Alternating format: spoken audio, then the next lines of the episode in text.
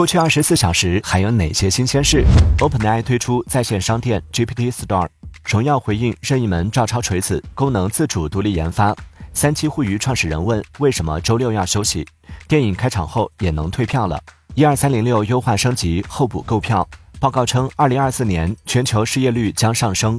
梅西签字款白酒六瓶卖六千六百元。阿尔兹海默病女性患病率较男性更高。现在登录喜马拉雅、苹果播客、小宇宙，搜索订阅《往事头条》畅听版，解锁每日新鲜事，听资讯更畅快，尽在《往事头条》畅听版。